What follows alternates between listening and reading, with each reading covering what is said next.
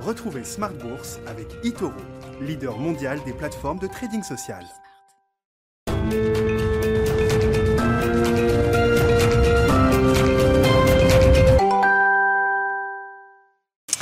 Et c'est reparti pour Smart Bourse, votre double dose quotidienne de marché en direct sur Bismart, chaque jour à la mi-journée, 12h30, 13h. Et le soir, la grande édition, pendant une heure, le grand digest de l'information économique, financière et boursière à partir de 18h30. Au sommaire, ce soir, une journée importante en matière de publication d'entreprises. Et ce sera le cas encore demain, après-demain, la semaine prochaine. On est en plein dans la saison des publications de trimestrielles en Europe, aux États-Unis également. On attend ce soir les résultats de Microsoft et d'Alphabet Google. Les indices européens terminent proche de l'équilibre euh, ce soir, le CAC 40 notamment, autour de 6275 points. Vous aurez le résumé complet dans un instant avec Nicolas Pagnès depuis la salle de marché de, de Bourse Direct. On notera également que c'est une semaine importante pour euh, l'Europe avec les plans de résilience qui doivent être soumis à Bruxelles pour validation. On parle évidemment de l'octroi des, des fonds liés au plan de relance européen. Mario Draghi frappe un grand coup en la matière avec un plan de relance d'une intensité budgétaire historique. On parle de 260 milliards d'euros d'investissement dans l'économie euh, italienne pour permettre à l'Italie de sortir de l'ornière. L'Italie qui est perçue évidemment comme le perdant structurel de la zone euro depuis sa création. Et on notera quand même que le premier accueil du plan Draghi est plutôt bon, salué par des officiels euh, européens, salué également par la presse allemande puisque le Handelsblatt a titré aujourd'hui sur ce plan de soutien à l'économie italienne dévoilé par Mario Draghi. Hein, c'est un très bon plan, il ne reste plus qu'à agir. Voilà ce que titrait aujourd'hui le Handelsblatt, le quotidien des affaires euh, en Allemagne, au sujet du plan Draghi. On en parlera avec nos invités de Planète Marché dans un instant. La Fed est en train de se réunir euh, dans le cadre de sa réunion de politique monétaire. La décision est attendue demain et surtout la conférence de presse de Jérôme Poel. Au regard du boom économique que connaissent les États-Unis aujourd'hui, on pressent quand même que la Fed approche d'un point d'inflexion qui sera un moment important pour les marchés. Ce sera là aussi un des sujets de Planète Marché dans un instant. Et puis dans le dernier quart d'heure de Smart Bourse, le quart d'heure thématique, on s'intéressera au secteur des télécommunications, des telcos, avec euh, l'analyste de Brian Garnier en charge de suivre euh, ce secteur. C'est euh, Thomas Coudry qui sera avec nous à partir de 19h15 en plateau et en direct.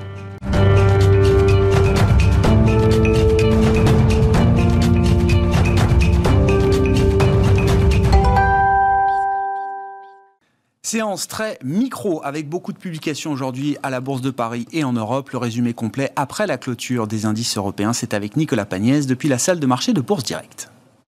Clôture à l'équilibre ce soir sur le CAC 40. L'indice parisien perd 0,03% à 6273 points. La bourse de Paris qui aura euh, consolidé durant toute la séance alors que les investisseurs ont pu suivre les très nombreux résultats d'entreprises de part et d'autre de l'Atlantique. Mais avant d'évoquer ces résultats à proprement parler, notons euh, sur le front des statistiques que le nombre de demandeurs d'emploi en France de catégorie A euh, recule de 0,4% au premier trimestre par rapport aux trois derniers mois de 2020. Mais le nombre de demandeurs d'emploi qui reste en progression de 6,3% sur un an. Elisabeth Borne, la ministre du Travail, estime que la stabilité de ces chiffres par rapport euh, à fin 2020 montre que beaucoup euh, de secteurs continuent à fonctionner. Côté statistique toujours, mais aux États-Unis, cette fois-ci, les investisseurs ont pu prendre connaissance de l'indice de confiance du Conference Board qui progresse à 121,7 points au mois d'avril après 109,7 euh, points au mois de mars. Un niveau au-dessus des attentes du consensus alors que ce dernier en attendait 113 points. Parlons à présent des résultats. Aux États-Unis, euh, tout d'abord, les investisseurs ont pu découvrir les résultats de Tesla avant euh, ceux qui seront publiés après euh, la clôture de Wall Street ce soir de Microsoft ou encore d'Alphabet. Tesla donc qui annonce un bénéfice supérieur aux attentes à 438 millions de dollars, soit 39 cents par action contre 16 cents par action un an plus tôt. Une performance permise par une progression de plus de 74% de ses ventes sur un an à 10,39 milliards de dollars, représentant pas moins de 184 800 voitures. Il n'en reste pas moins que malgré euh, cette progression impressionnante, les résultats de Tesla sont légèrement en dessous des attentes du euh, consensus qui attendait 10,5 milliards de dollars, ce qui fait euh, reculer le titre Tesla depuis l'ouverture de Wall Street. À Wall Street, toujours General Electric fait état de son côté d'un recul de 20% de, de son bénéfice trimestriel à 828 millions de dollars à cause notamment de l'impact de la crise sanitaire sur ses activités de moteur d'avion. General Electric qui annonce cependant que ses objectifs annuels sont confirmées en termes de bénéfices par action ou encore de flux de trésorerie disponibles. Wall Street toujours 3M annonce de son côté un bénéfice net trimestriel en progression de 24,2% à 1,62 milliard de dollars, ainsi qu'un chiffre d'affaires en progression de 13,7%, des chiffres supérieurs aux attentes portés notamment par la progression de la demande pour les équipements de protection comme par exemple les masques. Et euh, à Paris à présent, si on regarde les valeurs qu'il fallait suivre aujourd'hui, on commence avec Michelin qui a confirmé euh, de son côté ses objectifs de résultats opérationnels et de flux de trésorerie pour 2021. Michelin qui a annoncé hier soir avoir vu ses ventes rebondir au premier trimestre 2021 sur un an. Son chiffre d'affaires progresse de 2,3% en données publiées et de 8,3% à taux de change et périmètre constant à 5,45 milliards d'euros. Michelin qui recule cependant euh, ce soir et qui perd 1,6% à la clôture du marché parisien. À Paris toujours, euh, Schneider Electric annonce de son côté un chiffre d'affaires en progression de 13,5% en données organiques au premier trimestre 2021. Pour l'ensemble de l'année, le groupe relève ses objectifs et vise une croissance, de son EBITDA comprise entre 14 et 20% accompagnée d'une croissance de chiffre d'affaires comprise, elle, entre 8 et 11% Schneider Electric, qui, suite à cette annonce, progresse légèrement à la clôture ce soir et gagne 0,73% Lagardère, à présent, euh, annonce de son côté un recul de chiffre d'affaires de 33,5% au premier trimestre à 905 millions d'euros. Lagardère qui est notamment euh, plombée par le recul de son activité travel retail alors que la maison euh, d'édition Hachette, également membre du groupe, progresse de son côté d'un peu plus de 11%. Rappelons que le groupe a annoncé hier étudier un, projet de transformation du groupe en société anonyme. Un accord serait également euh, sur le point d'être conclu afin de protéger les actifs du groupe pendant quelques années. La Gardère qui perd ce soir 0,77%. Notons à présent que Alten annonce que son chiffre d'affaires recule de 1,3% au premier trimestre à 681,1 millions d'euros exactement. Un recul pénalisé euh, notamment par l'activité France du groupe euh, où celle-ci recule de 12,7% alors que l'activité euh, d'Alten progresse de 6,8% en données publiées à l'international. Si à taux de change et périmètre constant en revanche l'activité est toujours en recul en France comme à l'international donc par rapport à il y a un an, le groupe constate une reprise de l'activité amorcée fin 2020 qui continue sur l'année en cours. Euh, Alten qui gagne ce soir 5,41%. Et Biomérieux, enfin, annonce de son côté une croissance de 9,9% de son chiffre d'affaires à 845 euh, millions d'euros sur le premier trimestre. Biomérieux qui abaisse sa prévision de croissance pour l'année 2021 et qui recule du coup ce soir en clôture de 6,89%. C'était pour les valeurs euh, parisiennes, mais au-delà des valeurs parisiennes, on peut également noter que sur les trois grandes banques internationales qui publiaient leurs comptes aujourd'hui. Deux euh, annoncent souffrir de l'impact du fonds euh, Archegos dans leurs comptes. UBS, euh, tout d'abord, fait état d'une charge de 774 millions de dollars en lien avec le fonds, malgré une hausse de 14% de son bénéfice net au premier trimestre, tandis que la banque japonaise Nomura annonce de son côté un impact de 2,3 milliards de dollars, sa plus importante perte trimestrielle depuis la crise financière de 2008. Sur la période, la perte nette de Nomura ressort d'ailleurs à 1,1 milliards de dollars. Et troisième banque a publié euh, ses résultats euh, aujourd'hui. HSBC euh, tire son épingle du jeu de son côté. HSBC qui annonce un résultat net en hausse de 82% à 4,6 milliards de dollars. C'était donc pour les publications des banques à l'international. Et on finit avec l'agenda de la journée de demain. Demain, une journée chargée pour les investisseurs puisqu'ils découvriront le compte-rendu de politique monétaire de la Fed. Mais ils pourront également suivre le discours de Joe Biden devant le Congrès à l'occasion des 100, des 100 premiers jours de son mandat. Côté entreprise, euh, les investisseurs pourront découvrir les résultats de Dassault Systèmes, de Sanofi ou encore de Unibail Rodamco Westfield. Nicolas Pagnès en fil rouge avec nous tout au long de la journée sur Bismart depuis la salle de marché de Bourse Direct.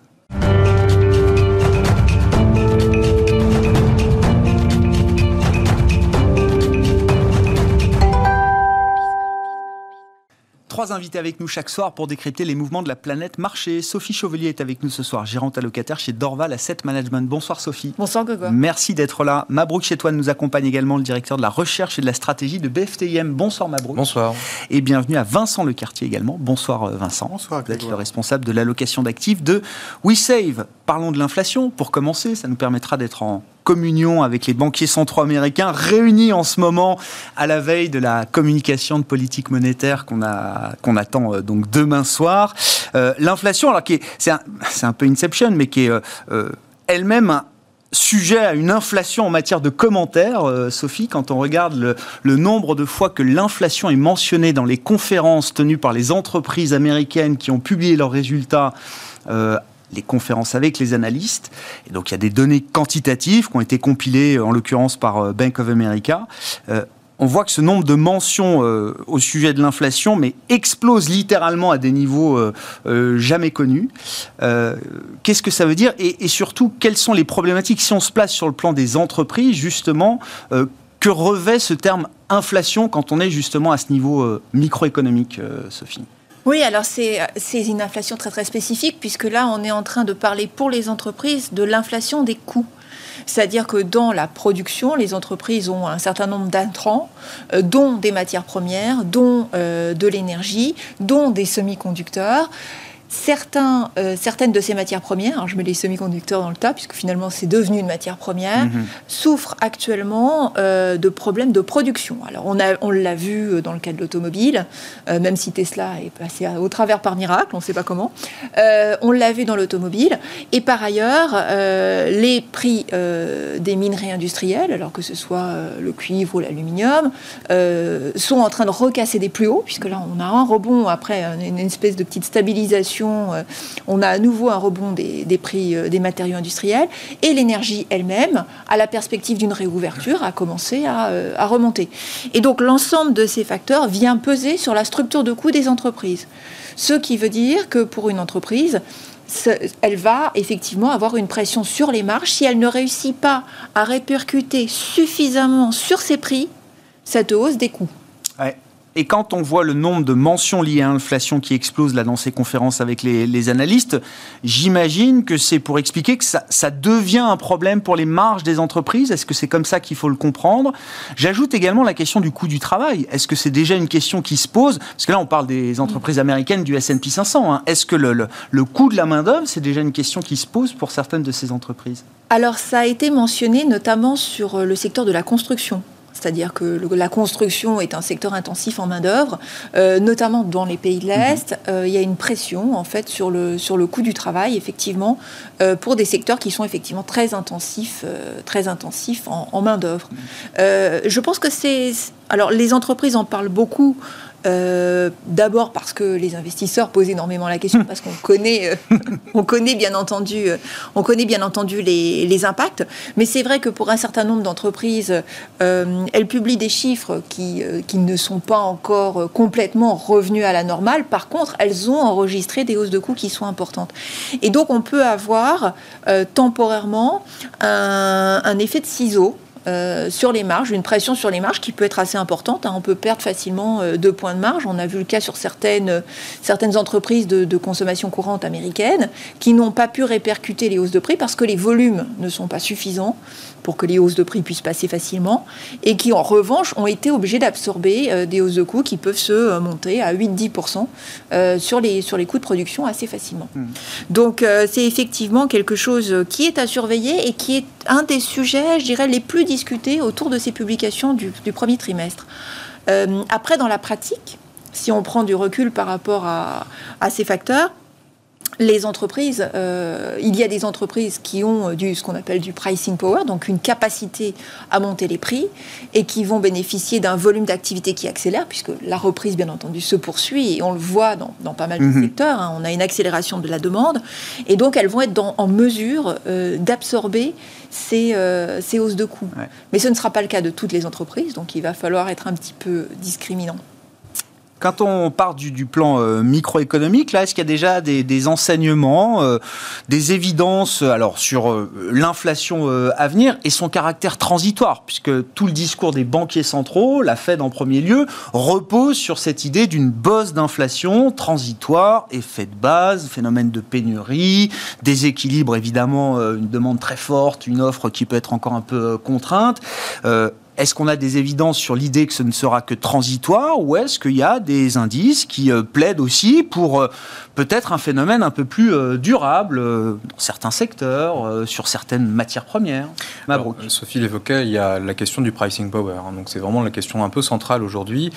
passer donc l'effet de base énergétique, donc qui devrait se manifester à son plus haut sur l'inflation des mois de mai, des mois d'avril et des mois de mai. Donc, donc on aura la connaissance de ces points-là au mois de juin. Mais la question qui va être vraiment centrale, c'est à partir du second semestre, qu'est-ce qui se passe? Donc il y a plusieurs scénarios possibles.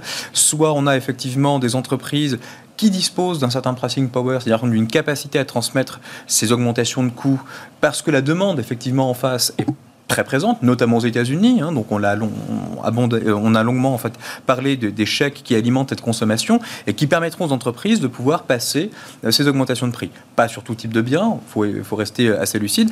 À un moment, enfin, on voit également que sur le prix des euh, services hôteliers, par exemple, avec la réouverture, ça augmente, ça augmente de manière très nette, et on connaît la capacité des de, l'économie américaine notamment à ajuster très vite ces mhm. prix. C'est pas quelque chose qu'on a ici, si ça prend un peu plus de temps en Europe. Donc ça, c'est le premier point. Pricing power, effectivement, modulo une demande qui est soutenue, qui le restera, on le sait, effectivement, ça peut engendrer ce qu'on appelle un effet de second tour euh, sur, sur l'inflation. Maintenant, la question des salaires est éminemment importante, puisque ça renvoie à l'effet Philips. Et là, maintenant, là aussi, il faut faire preuve un peu de, de, discrimination, puisqu'il y a certains secteurs où on a une demande de main-d'œuvre qualifiée qui souffre de pénurie. Et là, effectivement, on voit des tensions très fortes se manifester. Mais le plus gros sur les salaires, effectivement, sur, les, sur, sur les moins qualifiés, là-dessus, on a une armée de réserve qui est gigantesque à cause de ce qu'on appelle des effets de flexion. Des gens qui sont sortis du marché du travail à cause de la crise et qui commencent tout juste à revenir, mais exercent une pression baissière sur les salaires. Et donc là, quand on regarde à l'échelle macroéconomique, effectivement, donc c'est une autre, un autre point de vue, on met d'autres lunettes pour regarder un peu ce qui se passe, on se rend compte que les tensions inflationnistes, c'est très difficile de se prononcer là-dessus. Même la Fed, on voit bien que euh, elle utilise la, notion de point d'inflexion, mais on ne sait pas trop effectivement où sera l'inflexion. Si l'inflexion se manifeste très vite, très tôt, effectivement, dans l'année 2020, c'est-à-dire dès le début du second semestre, on va avoir effectivement une Fed qui va être obligée à un moment donné de durcir peut-être sa forward guidance. C'est-à-dire qu'en gros, de se montrer un peu moins accommodante, pas dans les faits, mais dans le discours. Et là, on voit bien que la réaction des marchés pourrait être, à un moment donné, un peu épidermique. D'autant plus que c'est, mais la Fed a bien conscience qu'il ne faut pas briser l'élan de la reprise. Hein. Mm-hmm. donc euh, c'est pas le moment de resserrer les conditions monétaires. Donc c'est vraiment un arbitrage extrêmement complexe, d'autant plus complexe que Jay Powell a indiqué au symposium de Jackson Hole l'an dernier, en août 2020, que finalement l'inflation disparaissait un peu de, la fonction de réaction des banques centrales. On laisse l'inflation overshooter, nous on réagit pas. Bon, très bien. Et en fait, il y a un autre paramètre qui est rentré dans ces fonctions de, réaction. Je fais une petite digression sur les banques centrales parce que c'est important de garder ça en tête. C'est la soutenabilité des dettes. C'est-à-dire qu'en gros aujourd'hui, euh, dans les banques centrales, on regarde plus vraiment l'inflation, on regarde, on monitor l'emploi, c'est extrêmement important, et après on regarde effectivement cette histoire de dette qui aujourd'hui devient absolument fondamental. Et, euh, et, in fine, donc cette reprise économique qui va se traduire par des tensions euh, va être conditionnée par la capacité de répercuter les augmentations euh, de prix via les marges et ou alors via effectivement via les salaires. Mais sans ces deux conditions réunies, finalement, on va avoir un pchit en quelque sorte, un effet inflation qui va se dégonfler assez rapidement et on pourra avoir un peu de tension, mais qui ne risque pas effectivement de dégénérer dans une forme d'inflation comme on l'a pu le voir dans les années 80 ou avant. De, manière assez euh, pragmatique, ça veut dire qu'on on peut se permettre d'avoir des chiffres d'inflation euh, un peu élevés, peut-être même au-delà des attentes sur les mois d'avril, mai, peut-être jusqu'en juin. Au-delà, ça deviendrait un vrai problème, peut-être. En tout cas, pas c'est pas quelque chose que le marché a anticipé aujourd'hui. C'est pas le marché. Exactement. C'est qu'en gros, euh, si on regarde notamment la partie sous-jacente, c'est-à-dire quand on purge toutes les composantes volatiles, et on sait bien que l'inflation est, euh, est, très, euh, peut se montrer très volatile, notamment à cause de la composante énergétique, qui explique le plus clair, enfin, la, mmh. la, majeure partie de, la volatilité de l'inflation.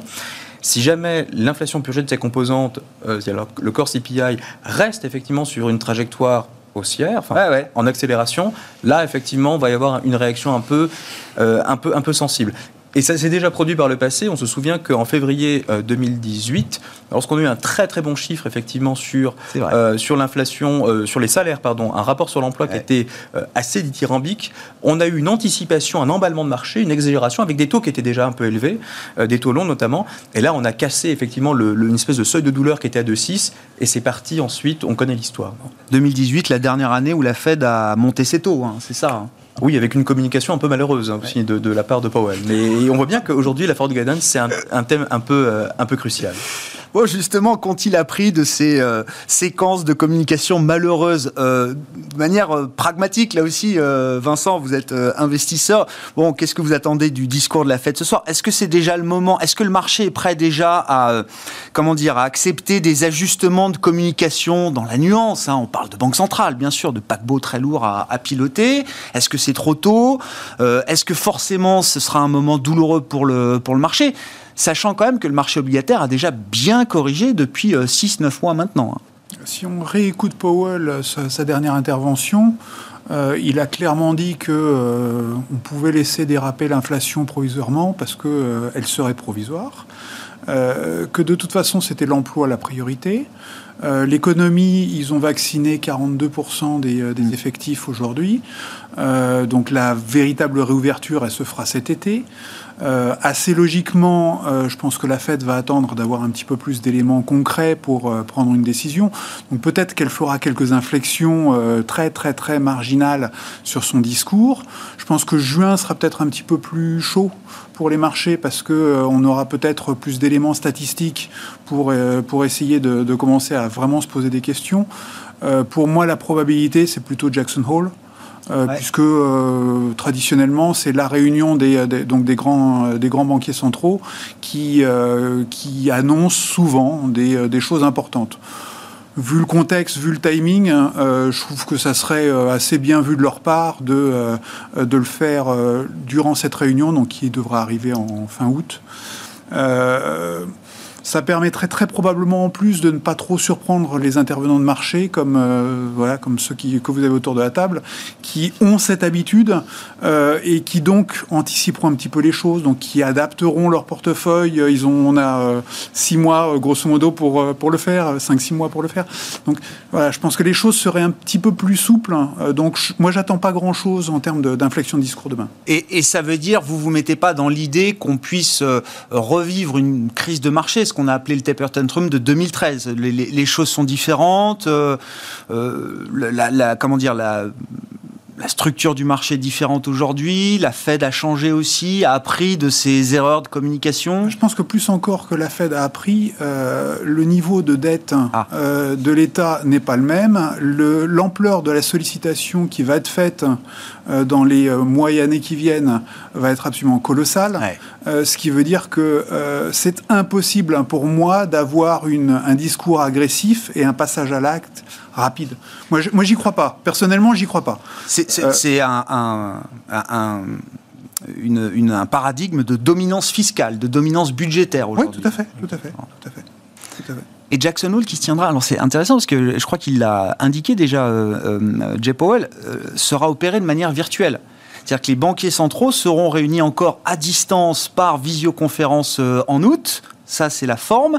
Et sur le fond, vous dites, malgré l'idée d'une visioconférence mondiale, la Fed sera en capacité de dire, ça y est, la crise est finie, euh, on, peut, on peut réduire notre soutien. Alors, le fait de le, fait de le faire en virtuel, pour moi, c'était... Euh, d'abord, ça dépend aussi des intervenants extérieurs. On est d'accord. Euh, la deuxième chose, je pense que ça permet aussi de calmer un petit peu l'emballement des, des, marchés, de rappeler que la, problématique sanitaire persiste. Ouais.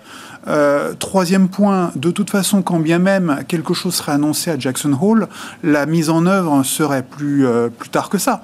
Donc, donc, de toute façon, pour moi, le, le c'est pas un coup près oui. euh, que d'avoir. pas une décision de politique monétaire en tant que Non, non, non. Pour moi, c'est pas, c'est pas vraiment un sujet. Simplement pour, pour ajouter deux petits points sur l'inflation, pour, pour revenir un tout petit peu en arrière, il y a deux choses qui, qui moi, m'interpellent aussi. C'est le fait qu'en Chine, on va probablement faire passer des hausses de salaire de 7, 8, 9%, quelque chose comme ça.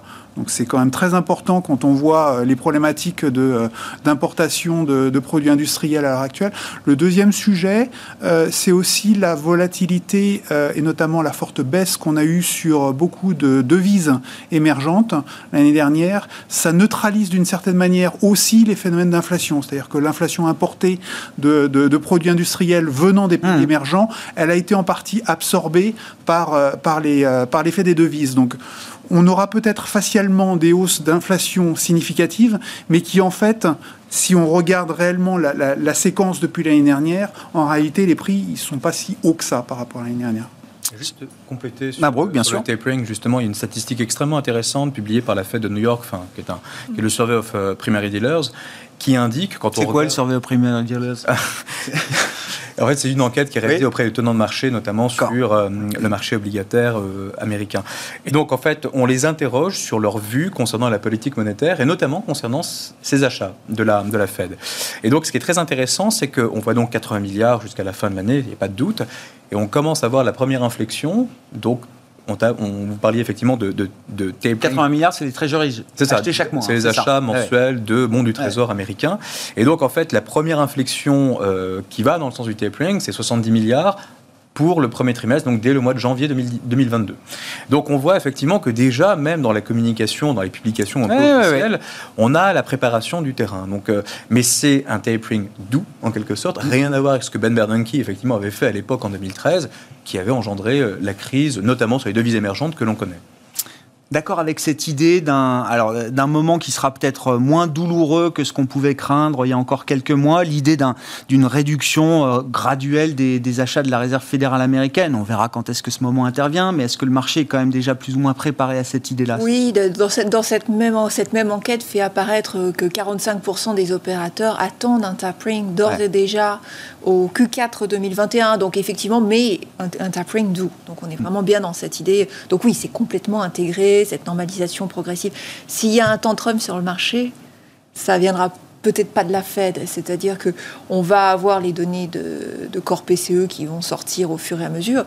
Et euh, L'inflation, si- l'indicateur d'inflation donc, mais l'inflation cœur, Oui. vraiment l'inflation cœur, c'est-à-dire euh, pas l'accélération liée à L'inflation l'énergie, dure. mais Ouais. l'inflation dure. Donc c'est qui est, euh, si on devait avoir euh, une accélération de ce corps PCE plus forte qu'attendue, effectivement, la Fed serait prise en otage d'une certaine manière et serait amenée à infléchir son discours plutôt que prévu.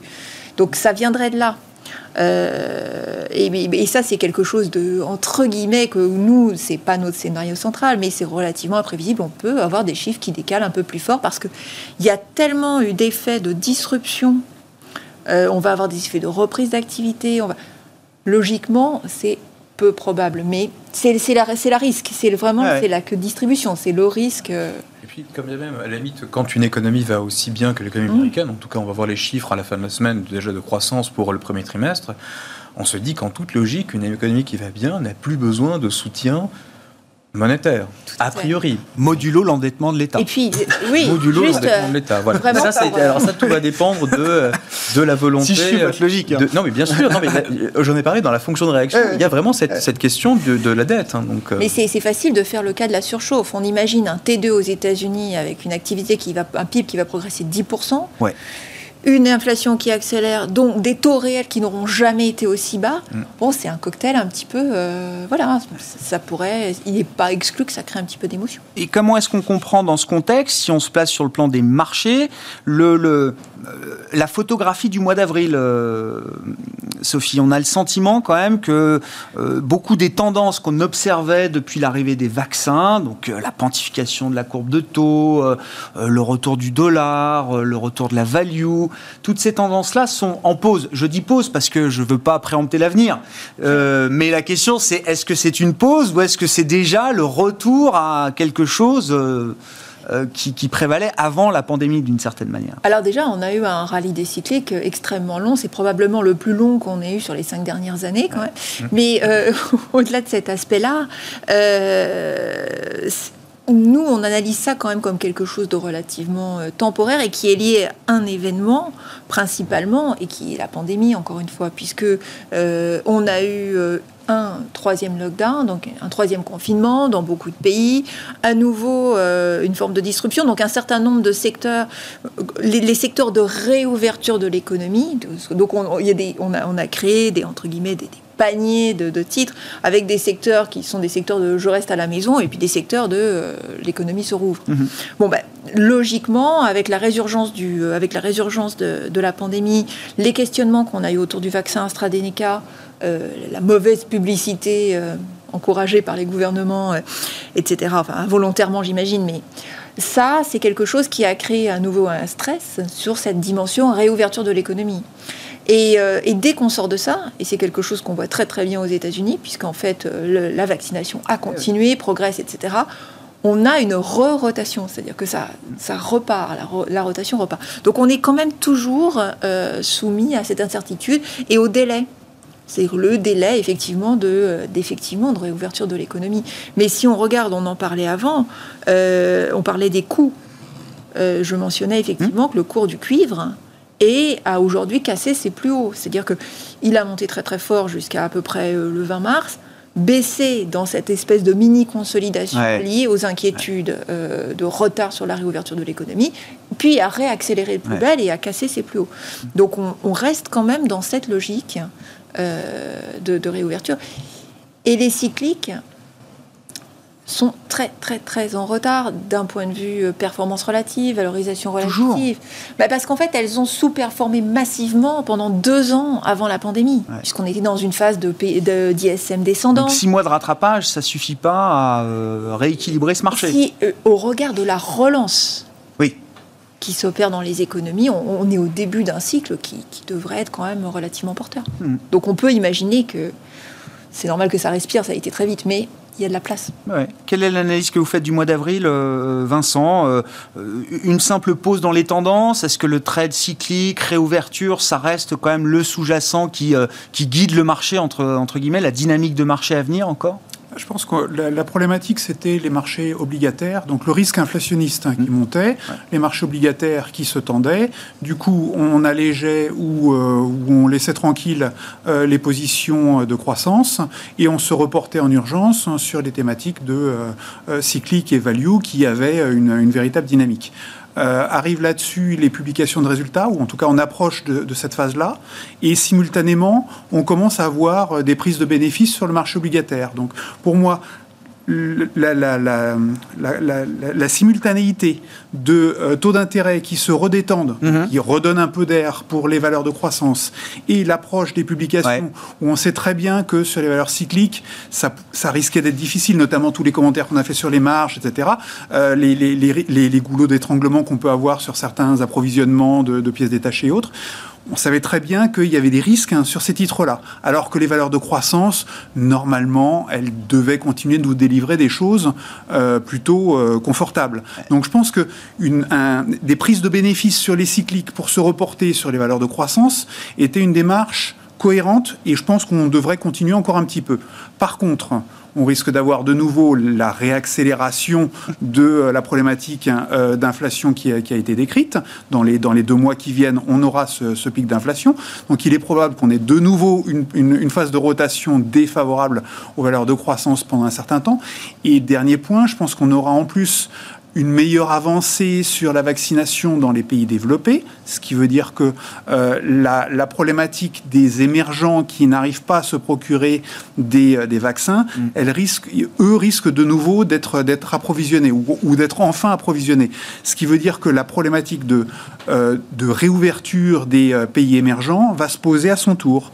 Donc la thématique cyclique va de nouveau avoir une, une, motivation. Donc pour moi, c'est assez logique de faire des allers-retours et si je devais faire un pari, j'aurais tendance à dire que plus on approche de, euh, de la décision de la Fed, euh, plus il va falloir quand même prendre des bénéfices sur les valeurs cycliques et se repositionner de nouveau plutôt sur les valeurs de croissance. Petite parenthèse autour des GAFTAM, je rajoute euh, le T de Tesla, bah, bien sûr. Euh, je sais pas, bon, alors on a eu Netflix, Tesla, euh, on attend Microsoft, Google ce soir, euh, Apple, Facebook et puis Amazon également cette semaine. Évidemment, chaque cas est différent, mais il y a quand même un point commun, c'est que le poids de ces valeurs fait que c'est interdit de décevoir ou de trop décevoir sur des résultats. Bon, Netflix est un peu déçu, Tesla n'a pas déclenché un enthousiasme délirant. Je ne sais pas ce qu'on peut attendre des autres, ou en tout cas ce que, ce que Alors, les attentes vous de ce groupe de valeurs aujourd'hui les, attentes sont évidemment très élevées. D'une certaine manière, j'aurais tendance à dire qu'en tactique, hein, ce ne serait pas forcément maladroit de leur part de décevoir. Euh, pourquoi, pourquoi Parce que s'ils si, font, font, des discours trop, euh, trop ambitieux, trop confortables sur leur perspective, ça donnera encore plus d'envie aux démocrates de taper dessus. Euh, donc d'une certaine manière, moi j'aurais tendance à dire que décevoir ne serait pas forcément un mauvais choix tactique, ou en tout cas montrer qu'en termes de perspective, c'est pas un boulevard qui, qui les attend. moi je m'attends à ce qu'ils déçoivent. Je m'attends à ce qu'ils déçoivent. Euh, un peu l'idée low profile, quoi. Exactement, exactement, exactement. On va pas trop en montrer euh, au moment où l'administration Biden fête ces 100 jours. D'ailleurs, je sais pas, on peut en dire un mot aussi, Sophie. C'est quand même impressionnant. Déjà, alors, bon, c'est petit truc marketing, mais la performance du marché américain sur les 100 premiers jours de Biden, c'est historique. Hein. C'est plus 20%, je crois. Même Trump, sur ses 100 premiers jours, n'a pas fait euh, aussi bien. Bon, le marché, en tout cas, sous les 100 premiers jours de Trump, n'a pas fait aussi bien. Kennedy avait fait mieux que Trump. Kennedy avait fait mieux que Trump. Bon. Et là, c'est Biden qui euh, reprend le lead avec 20% de hausse. Évidemment, il y avait l'arrivée des vaccins aussi, hein, c'est quand même euh, important, mais c'est impressionnant. Sleepy Joe, c'est comme ça que Donald Trump appelait, surnommait Joe Biden, mais quelle erreur d'analyse alors là, on parle de la bourse, hein, on parle de la concomitance d'un certain nombre d'événements. Euh, de l'intensité des annonces en 100 jours euh, pour une administration américaine qui semble vouloir euh, relever le défi. Il, il, avait prévenu, hein, il avait prévenu, il était attendu, il a délivré, en tout cas sur son premier plan, c'est-à-dire sur le plan qui était mis en exercice rapidement. On n'est pas sûr qu'il pourra délivrer en temps, notamment sur son deuxième plan, sur les infrastructures. Bon, là, c'est moins évident. Et puis, euh, devant nous, euh, on a la question de la fiscalité. Euh, qui quand même pourrait, pourrait devenir un enjeu.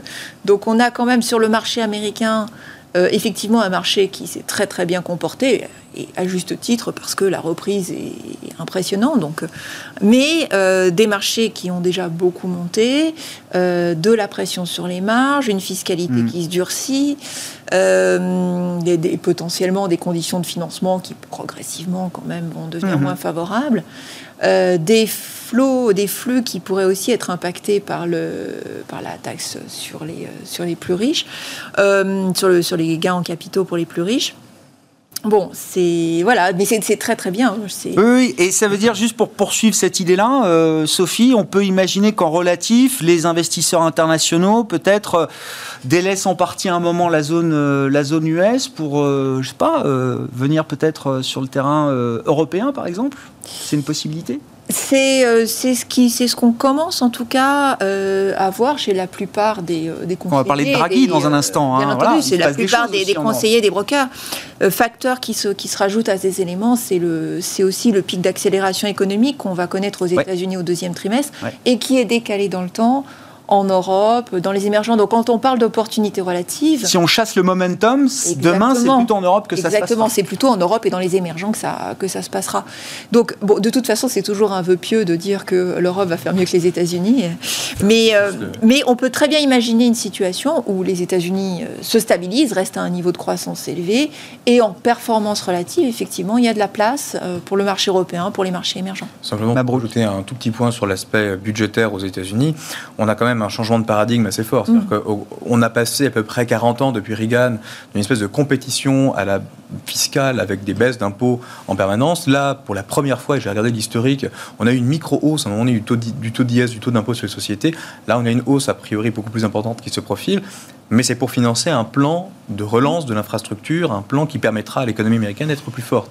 Et donc là, véritablement, on est non pas sur une espèce de, de saupoudrage budgétaire de nouveau, mais véritablement sur un changement de paradigme très fort aux États-Unis. Et on avait vu la conséquence au niveau mondial, c'est que les entreprises aujourd'hui à l'échelle mondiale sont prêtes même à payer des impôts ce qui est quand même assez incroyable. Il a fallu effectivement, mais dans les 100 jours de Biden, c'est un peu ce que je retiens, c'est cette inflexion assez incroyable, même au niveau mondial. Il a réussi à, euh, il a réussi là où tous les pays européens avaient échoué jusqu'à présent, n'est même pas écouté. Donc, euh, et, là, je trouve en l'aspect il s'agit d'une véritable performance. Je sais pas, j'écoute aujourd'hui euh, Bruno Le Maire qui était avec son homologue allemand euh, Olaf Scholz, euh, Clément Beaune, le secrétaire d'État en charge des affaires européennes, qui, alors dans leur discours, je, comprends qu'ils cherchent à minorer encore une fois les, efforts de soutien et de relance aux États-Unis, parce qu'évidemment la comparaison est pas du tout à l'avantage de l'Europe, et donc les arguments sont de dire oui, mais les États-Unis avec un plan de soutien aussi aussi euh, démentiels ne, font que pallier l'absence de stabilisateurs automatiques. Nous, en Europe, on n'en a pas besoin. On a euh, euh, justement un système de protection sociale qui fait que cette comparaison avec les plans américains est totalement injuste. Alors, ça, c'est le discours des officiels français, là, euh, aujourd'hui. Ce qui, n'est pas faux en soi. Hein. Donc, euh, clairement, on a aujourd'hui des systèmes de protection au niveau du marché du travail, etc. Enfin, là, là on parle d'autre chose. Vous mettez en avant l'infrastructure, l'idée d'une croissance potentielle demain plus importante qu'hier. En effet, en effet. Mais au-delà des chèques au ménage. Non, bien sûr. Non, mais globalement, ce que dit Bruno Le Maire, c'est que la quantité d'argent qui a été euh, mm. injectée dans l'économie américaine euh, est absolument prodigieuse. Mais nous, ce qu'on doit regarder également, c'est ce qu'on a fait à l'échelle européenne, européenne pardon, et ce qu'on est-ce qu'on fait chacun des pays. Donc d'une part, quand on fait le cumul de tout ça, il y a quand même beaucoup d'argent qui ont été injectés. Bon, d'une part, on n'a pas encore parlé effectivement de l'aspect infrastructure, de l'aspect qu'est-ce qui se passe ensuite après effectivement qu'on soit sorti complètement de cette de cette situation. Et c'est là où on voit véritablement l'expérience Mario Draghi en fait qui intervient en Italie et qui se dit la situation de toutes les façons c'est pas encore du saupoudrage ou un plan de relance effectivement mmh. qui va permettre de sauver la situation italienne, c'est un véritable plan structurel d'un montant très important à l'échelle de l'Italie, 260 milliards d'euros. et là, effectivement, on rentre dans quelque chose de beaucoup plus important. Mais n'oublions pas que ce plan n'est possible qu'à travers, grâce justement au financement européen. Ce plan est financé quasiment à hauteur de 80% par l'Europe. Et donc aujourd'hui, l'Europe souffre d'une difficulté que l'on connaît. Hein. donc c'est des difficultés qui sont politiques. On a vu encore la croûte de Karl Schroe la semaine dernière botter en touche, dire effectivement que c'est ok très bien, on valide le plan européen, il n'y a pas de difficulté, et donc balayer la, la plainte entre guillemets qui a été déposée par par je, je me rappelle plus ce groupuscule, peu importe. enfin, un groupuscule, j'en sais enfin des gens qui euh, demandaient effectivement que le plan euh, Recovery Fund soit stoppé. Exactement, qu'il soit stoppé. Or, on en a besoin. Donc, euh, et, donc ça, ce genre d'obstacle n'existe pas aux États-Unis.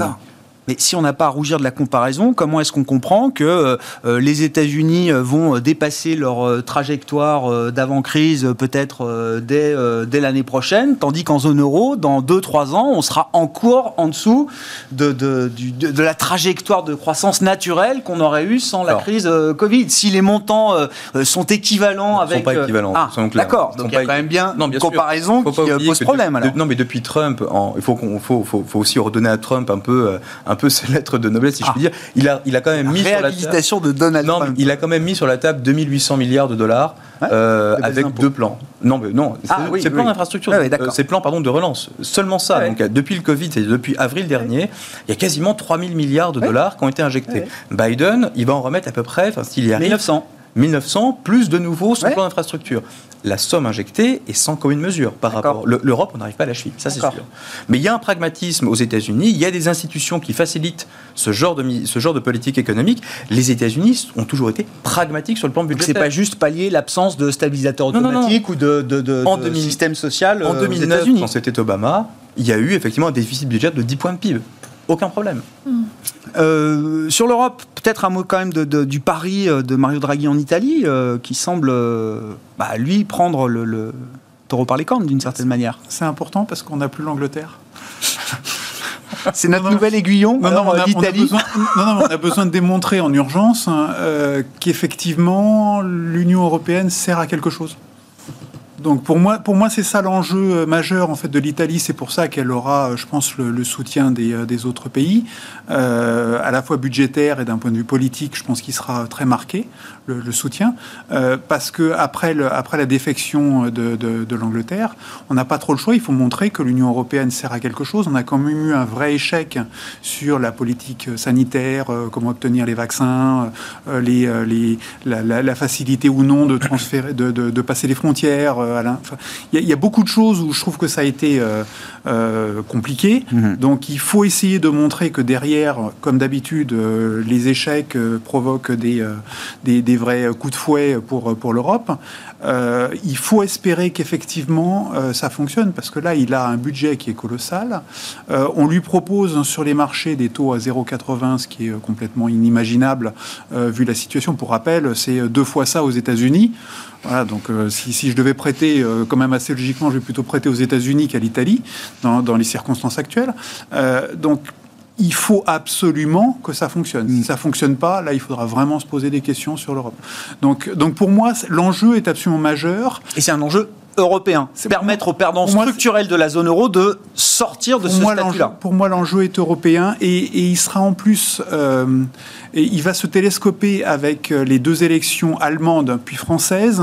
Euh, donc il y, y, a beaucoup de sujets en fait qui vont se poser sur euh, comment fonctionnent les couples, qui va avec qui, est-ce que les Verts en Allemagne réussissent à avoir un, un poste significatif et donc est-ce que les libéralités financières vont de nouveau se déverser sur les, sur les pays d'Europe du Sud. Tout ça, c'est des vraies grandes questions mm-hmm. et voilà, il faut patienter encore un petit peu, mais, mais l'enjeu pour moi est majeur. Bon, comment vous regardez l'expérience italienne à ce stade? Alors évidemment, on est dithyrambique parce que Mario Draghi, etc. Mais pour l'instant, entre guillemets, rien n'a été fait encore. Et je sais pas, est-ce que vous avez envie de prêter, vous, à l'Italie, euh, sur les marchés, Sophie?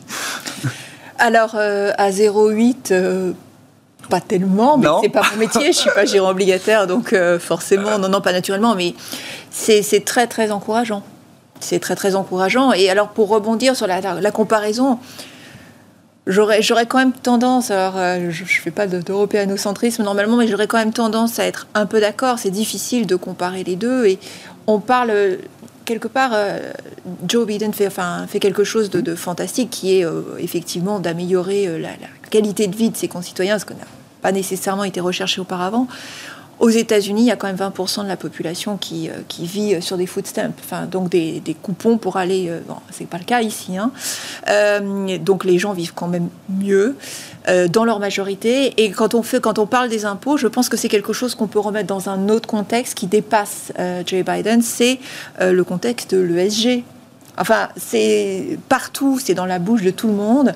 Et du, pour un groupe, je pense qu'aujourd'hui, il est mal vu de ne pas contribuer Mhm. Et c'est aussi pour ça qu'au sein des groupes, y compris des groupes américains qui payaient finalement assez peu d'impôts euh, et qui vont être soumis euh, à une, taxe une compensation de taxes internationales, etc., euh, devenir aujourd'hui, du point de vue de, la marque, devenir un, bon citoyen. un contributeur. Un contributeur, un bon contributeur, c'est quelque chose de, positif aussi. Et ça, je pense que c'est quelque chose qui, qui dépasse Joe Biden, même si je le reconnais, énormément d'accomplissements. Ouais, et donc, euh, euh, oui, il n'y a pas de défaitisme euh, vis-à-vis de l'Europe. Sur le plan de l'investissement, hein, j'entends. C'est toujours beaucoup plus compliqué en Europe. L'Europe est une zone sous-efficiente pour des réseaux qu'on hum. connaît. Mais je pense qu'il y a beaucoup de pays en Europe qui n'ont pas à pâlir de leur réponse à la pandémie. Hum. Le pouvoir d'achat des ménages en France n'a pas baissé. Hum. Ce qui est quand même déjà une, une forme de réussite. Alors ça n'a pas été le cas dans les pays du sud de l'Europe. Effectivement, le pouvoir d'achat des ménages a baissé en Italie euh, et en Espagne. Mais pour ce qui est de tous les autres pays de la zone Europe, ce qui fait ah quand même beaucoup de pays, euh, les réponses des gouvernements locaux, euh, certes, n'ont pas amélioré les conditions de vie des ménages en période de pandémie, mais ont vraiment limité les dégâts. Pour, conclure, pour, compléter un tout petit peu, le plan de Biden, il n'est pas voté le deuxième sur les infrastructures, mhm. les 2250. Et quand on regarde le détail, il n'y en a que la moitié, 900, 900 milliards, qui euh, correspondent réellement aux infrastructures. Si on met ça en regard de, des, des dépenses qui veulent être faites en Europe, c'est-à-dire le plan de 750 milliards qui est consacré aux infrastructures, on a quelque chose quand même d'assez équivalent.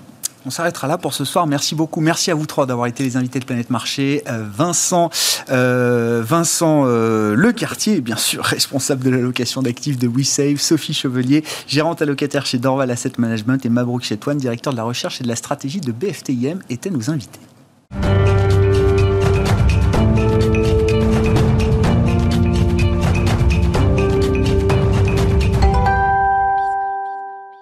Zoom sur le secteur des telco, des télécommunications. C'est le quart d'heure thématique de Smart Bourse. Chaque, soir, marché à thème ce soir avec Thomas Coudry en plateau, managing director et analyste télécom chez Brian Garnier. Bonsoir Thomas. Merci d'être avec nous. On, va dire un mot des résultats de, de Free. il n'y a pas eu beaucoup de résultats encore dans les, grands groupes télécoms euh, en Europe. Mais allons sur le secteur du B2B, puisque vous avez euh, regardé très précisément un petit peu comment le, marché des nouveaux outils de communication était réparti. On a tous en tête les euh, outils alors américains euh, Teams, Zoom ou autres, vous avez regardé quand même quelles étaient les, euh, les contreparties européennes, si on avait quand même des équivalents, pas en taille forcément, mais au moins en, termes de technologie sur le territoire euh, européen, qu'est-ce qui ressort de l'analyse et de la recherche que vous avez pu faire sur ce plan-là, Thomas? Oui, bah, c'est vrai que, le, que la, la pandémie, l'année 2020 et les confinements ont, mis la lumière sur un certain nombre de, solutions euh, venues d'outre-Atlantique, hein, comme souvent mhm. malheureusement. Euh, vous les avez citées, mais à commencer par Zoom évidemment, mais notamment Microsoft Teams euh, aussi. et donc ces, ces outils-là ont explosé. Mais c'est vrai qu'on a voulu regarder un petit peu ce qui se faisait euh, en Europe là-dessus. Et derrière ces, ces mastodontes, euh, il y, a, y, a, pas mal de choses qui se passent en Europe. Alors on a un marché beaucoup plus fragmenté hein, sur, ces, sur ces solutions, de, ces nouvelles solutions de communication qu'on appelle parfois de communication unifiée. Euh, on a beaucoup d'acteurs, tout un écosystème d'acteurs en Europe qui est assez dynamique sur le, sur le sujet et, et sur lequel, en effet, il convient de s'attarder un petit peu et de regarder les opportunités. On vous écoute, Thomas. Ce qui s'est passé, en fait, ce qui s'est passé, c'est que euh, notre analyse, c'est que euh, les, les, sociétés ont cherché à s'adapter en urgence euh, au nouveau contexte, le travail à distance, le confinement, etc. On connaît tous ces, toutes ces choses-là. Et donc ont adopté ce qu'on pourrait appeler un peu des, des quick fix. Quoi. Voilà, il a fallu ouais. rapidement euh, parer à l'urgence. Et donc il était très facile de faire appel à des solutions euh, euh, plug and play, freemium, rapidement mettre en place du Teams, télécharger ses Zooms, etc. donc on a une explosion de ces solutions-là. Qu'on pense, c'est que, et en parallèle de ça, on a eu plutôt un ralentissement des investissements informatiques, des projets IT, etc. On pense, nous, que quand les sociétés vont reprendre le temps un petit peu de regarder ah. comment elles se sont organisées, comment elles ont répondu à l'urgence, elles vont se rendre compte que peut-être il y a des choses un petit peu plus pérennes à mettre en place, peut-être plus sûres également, euh, et que là, il y a des solutions européennes qui peuvent être intéressantes à, à regarder en également. première intention et par facilité, on, a fait avec les outils euh, existants, qui étaient d'ailleurs pas parfaits. Hein. Je crois que chez Microsoft ou chez Zoom, il y a eu des soucis. Il a fallu quand même aussi que du côté des solutions qui étaient proposées, euh, il fallait euh, améliorer aussi la, la, proposition. Et vous dites maintenant qu'on va y voir un peu plus clair sur la manière dont le travail va se répartir entre télétravail, retour au bureau, etc. Ces outils de communication unifiés vont mériter un peu plus d'attention. Alors, quels sont les atouts qu'on trouve euh, en Europe et, parlons peut-être d'entreprises euh, spécifiques. Euh, J'ai vu que le gouvernement français essayait de mettre en avant une solution qui s'appelle Streamwide, par exemple. Oui, alors en effet, on trouve alors dans les dans les valeurs cotées, on va trouver Streamwide en France qui vient plutôt du domaine, on va dire, des, des une solution de, plateforme collaborative, mais qui évidemment, en tant que solution unifiée, a également des solutions de vidéoconferencing, des solutions de, de voix, etc. En fait, ce que euh, ce qu'on va chercher dans ces solutions-là aussi, c'est l'aspect euh, sécurité euh, et souveraineté de la data. Ouais. et donc, en effet, c'est des solutions qui, quelquefois, vont être citées par les, par les gouvernements. Alors, on a un Enphone en Allemagne sur le, sur le plan des... Qui, qui, propose une solution de, de, téléphonie dans le cloud, comme on appelle ça. on a d'autres acteurs. Alors, on a des acteurs français aussi intéressants, comme Livestorm, par exemple, dans la vidéoconférence, dont on parle pas mal. On parle Pardon, on parle des TICSEO. Euh, en, en, Angleterre, on va regarder des sociétés comme Gamma, qui sont des opérateurs télécoms très B2B, très positionnés là-dessus. Ce, ce qu'on va chercher, en fait, sur ces solutions-là, c'est parfois des solutions un petit peu plus intégrées euh, au business, euh, et puis surtout qui vont apporter de la réassurance en termes de sécurité ah, et de souveraineté des données. Le, la souveraineté des données, on le sait, c'est un sujet qui est extrêmement rabâché mais, euh, mais c'est un, un vrai sujet aujourd'hui qui devrait conduire de plus en plus les réflexions des groupes quand elles se posent la question de par quoi remplacer leurs solutions existantes de, de, de téléphonie ou de communication. Ouais, donc la clé, c'est déjà la, la, la, donnée, et on peut imaginer, je ne sais pas, qu'il y ait quand même une courbe, d'adoption assez rapide pour ces entreprises européennes chez des grands corporates euh, européens. Est-ce que ça peut aller assez vite, euh, Thomas, ce, ce, marché ou ce marché naissant de la communication unifiée Oui, alors si on parle d'entreprises de petite taille Alors, quand même là, il faut oui, pas se leurrer. Oui, hein. on, parle, on parle plutôt, plutôt d'entreprises, de, de, de, PME, petites ouais. PME, on n'est pas. Mais les grands comptes ont aussi, leur, ont aussi leurs projets, qui sont évidemment des projets plus lourds, plus, plus, plus complexes. C'est un marché qui croît euh, à 20-30% par an, hein, ce marché des, des, communications unifiées. Donc il y, y, y a, un vrai, y a un vrai besoin. Mm -hmm. euh, il y a eu un petit ralentissement peut-être sur, de, sur 2020, mais là on sent que c'est en train de, de repartir. Euh, donc oui, oui, en fait, les, peu à peu, ce qui se passe, et d'ailleurs c'est un challenge pour les opérateurs télécoms historiques, c'est que les, sociétés abandonnent leurs solutions de téléphonie dit historique et puis font appel de plus en plus à ce type de solutions, de voix sur IP, de téléphonie dans le cloud, etc. Et, euh, mais ça, ça, nécessite des changements un petit peu de fonctionnement, des changements de fournisseurs. Donc ça ne se fait pas tout à fait du jour au lendemain. C'est pas aussi simple que d'activer un compte Zoom. Et c'est intéressant dans ce contexte de voir, alors la nouvelle a quelques semaines derrière nous, mais de voir un opérateur comme Free alors qui a bousculé le marché euh, des euh, particuliers sur la téléphonie mobile et sur la DSL, rentrer désormais sur le marché B2B, sur le marché des, des entreprises, où Orange est un acteur dominant, SFR en est un autre. Qu'est-ce que Free essaye d'apporter là justement à ce marché, euh, Thomas? Oui, alors c'est marrant parce que Free, du coup, Free Pro euh, a un partenariat avec une petite boîte de communication unifiée qui s'appelle Ubephone, voilà une boîte française. Et là, on voit aussi qui se, qui se noue des, qui se Eh ben des choses ici. Euh, alors oui, ça c'était un peu la, la- la news. Alors qu'on attendait depuis un certain temps. hein. Euh, voilà, Free nous avait fait un petit peu, un petit peu patienter, mais ça y est, les annonces, les annonces ont été faites. Et oui, oui, en fait, l'idée pour Free, c'est de en fait, d'une certaine façon, c'est de mieux amortir ces investissements dans les réseaux en allant cibler un nouveau marché, qui est le marché euh, pro-PME.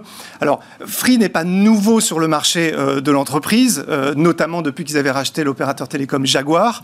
Mais Jaguar était peut-être plus positionné sur la PME, grosse PME. Et là, en fait, avec cette nouvelle offre qu'ils lancent, Free fait un peu le, le pont entre l'offre grand public historique de, de- de Free euh, et puis euh, l'offre un peu plus grosse PME de, de Jaguar. Et donc là, ils vont attaquer un, un- un nouveau segment de marché pour eux avec, euh, avec leur- leur- leurs atouts, on va dire, euh, classiques. L'ADN de Free. L'ADN de Free, voilà, c'est-à-dire de l'innovation dans la box Ouais, hein, ouais. euh, et puis du prix. Et euh, en, termes de business, pour un, groupe de la taille d'Iliad aujourd'hui, hein, la maison mère de, Free, ça peut devenir un marché important en termes de croissance, en termes de, marge euh, également, ou j'allais dire c'est une facilité de plus que, Free offre euh, aux entreprises dans la continuité de ce qu'ils ont pu offrir aussi à, à- à- aux particuliers. Non, non, moment. je pense qu'en termes de, en termes de business model, comme je le disais, ça, ça, ça fait sens. Ils ont maintenant un réseau mobile qui est largement déployé. Ils, ont, euh, ils sont pas mal étendus en fibre, etc. Donc, euh, faire levier sur ces actifs pour aller adresser un nouveau segment de marché, ça fait tout à fait du sens d'un point de vue d'un point de vue business model. Et puis aussi, c'est un, un groupe de croissance, Free, hein, qui a une ADN de, de, de croissance, euh, et donc qui est toujours à la, à la quête de nouveaux relais de croissance. Et là, clairement, le B2B est un relais de croissance pour le groupe. Alors, ils ont des ambitions de prise de marché de l'ordre de, de 4 à 5 du, du, du marché. Ça peut, ça peut faire 400 à 500 millions d'euros. Pour le groupe, c'est pas complètement négligeable. Et en effet, c'est un marché aussi qui croît euh, de l'ordre d'une vingtaine de pourcents par, euh, par an. Donc, euh, et Free peut peut-être aller plus vite que ça. Mhm. Euh, donc, donc il y a, y a des, ça peut être un vrai ressort de croissance, de poursuite ou de soutien à la croissance du groupe en France, sachant que le groupe Iliad euh, va euh, chercher d'autres relais de croissance à l'étranger, en Pologne, en Italie. Italie. euh, voilà. Merci beaucoup euh, Thomas de nous avoir apporté quelques éléments d'analyse sur ce marché B2B de- des télécommunications. Voilà un secteur euh, qui euh, prend peut-être une nouvelle dimension avec la crise pandémique, le télétravail, la visioconférence et l'arrivée de Free sur ce marché des entreprises. Thomas Coudry qui est à mes côtés en plateau pour le quart d'heure thématique de Smart Bourse ce soir, managing director et analyste télécom notamment chez Brian Garnier. Voilà pour Smart Bourse ce soir. On se retrouve demain en direct à 12h30 sur Bismart.